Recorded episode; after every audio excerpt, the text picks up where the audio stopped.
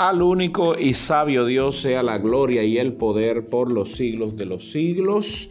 Ah, amados hermanos, amadísimos hermanos, esta es la cápsula número 7 de la serie de eh, la historia de la iglesia y yo soy el pastor Alvin Carrasco. Miren, había prometido hablar...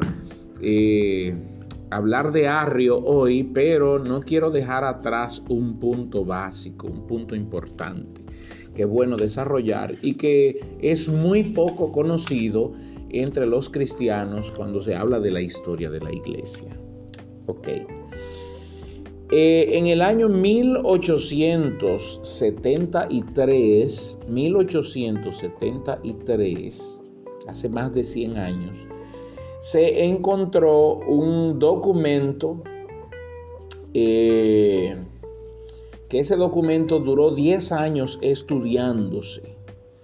Y luego eh, eso fue encontrado en unas eh, ruinas, se encontró unos documentos literarios en una ruina cerca de la ciudad de Alejandría, que sería parte de toda la dotación, la datación histórica de la iglesia copta.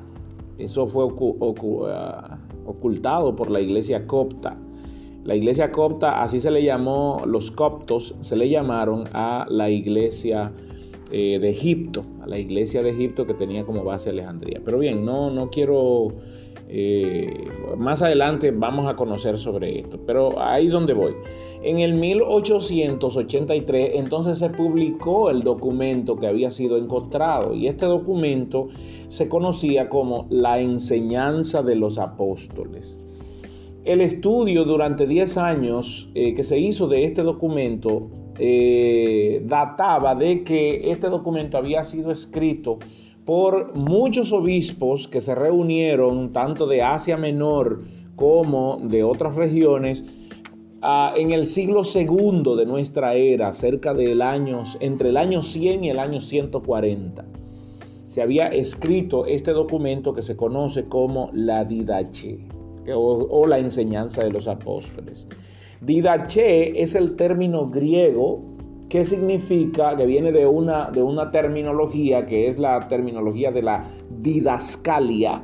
Didascalia significa enseñanza. Por eso al día de hoy a los maestros se le llama didactas. ¿Ok?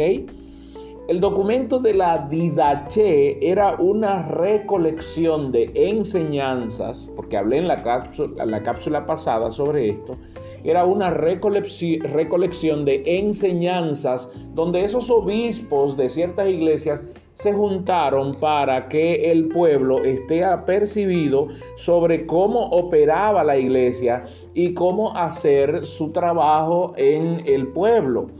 Porque este documento hablaba acerca de...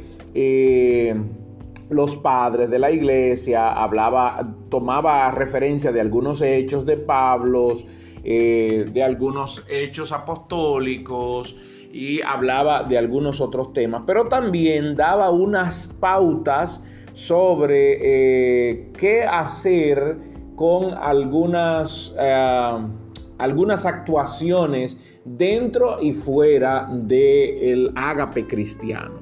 Por ejemplo, cómo hacer un culto, qué debía pasar cuando se bautizaba, cómo debía ministrarse la cena del Señor, cómo debía trabajarse algunas, de, estas, de estas cosas que nosotros normalmente practicamos en la iglesia.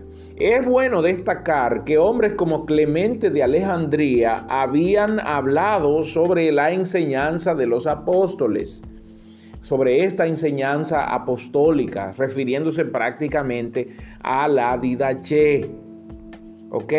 Entonces no era algo eh, que era desconocido.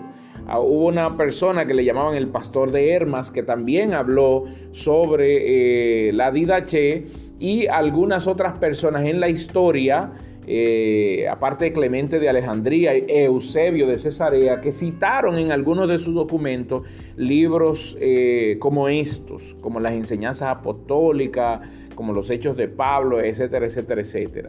Entonces, es, es mencionar que por eso se estudió este, este contenido de la Didache durante 10 años antes de poder eh, publicarlo. ¿Ok? La Didache hacía una recolección de cómo se debían hacer las cosas dentro de la naciente iglesia, porque era prácticamente una naciente iglesia, y su, historia, la historia de la Didache, fue verificada durante ese tiempo. Recuerde que el contenido es un, un escrito muy antiguo que data del año 100, entre el año 100 y el año 140. ¿Por qué era importante? Porque la iglesia desde el año, ah, desde el año 40 al año 50 después de Cristo, y con la impronta del apóstol Pablo y luego el apóstol Pedro y, eh, Juan Marcos y Bernabé en el, en el área de Egipto, de Egipto y de lo que era toda África, Pedro y Pablo lo habían llevado, Pablo lo había llevado a lo que era Asia Menor y Pedro se había extendido un poco más a la región de España. Eh, y después se habla de otros discípulos del Señor que se extendieron mucho más allá. Bien. Eh, la vida che, al ver que la iglesia o, la, la, enseñanza, ¿por qué surge? Porque sus obispos, al ver que la iglesia se estaba expandiendo, sin embargo, no tenía una normativa para hacer las cosas. Entonces se creó la Didache como una normativa para hacer las cosas en esa naciente iglesia. Recuerden que esa naciente iglesia no tenía la Biblia como nosotros la tenemos, ni tenía el canon para ese año 140, entre 100 y 140, tenía apenas algunas epístolas que Pablo había escrito, aquellas que no se habían eh, replicado, aquellas que no se habían copiado pero solamente tenían algunas, algunas epístolas. Y probablemente algunos tenían algunos de los evangelios que haya sido escrito, pero no tenían el componente que nosotros tenemos hoy, que es la palabra de Dios. Por lo tanto, la Che sirvió como la norma que debía tener la naciente iglesia para el desarrollo de su actividad en cuanto a, las ministraciones que se hacía, en cuanto a la vestimenta, en cuanto a la postura del obispo, en cuanto al bautismo, en cuanto a la cena del Señor, etcétera, etcétera, etcétera. En la cápsula de mañana yo voy a, ahondar un poco más sobre la Didache y algunos de los puntos que toca esta enseñanza. Por hoy déjenme cerrar. Que el Señor les bendiga.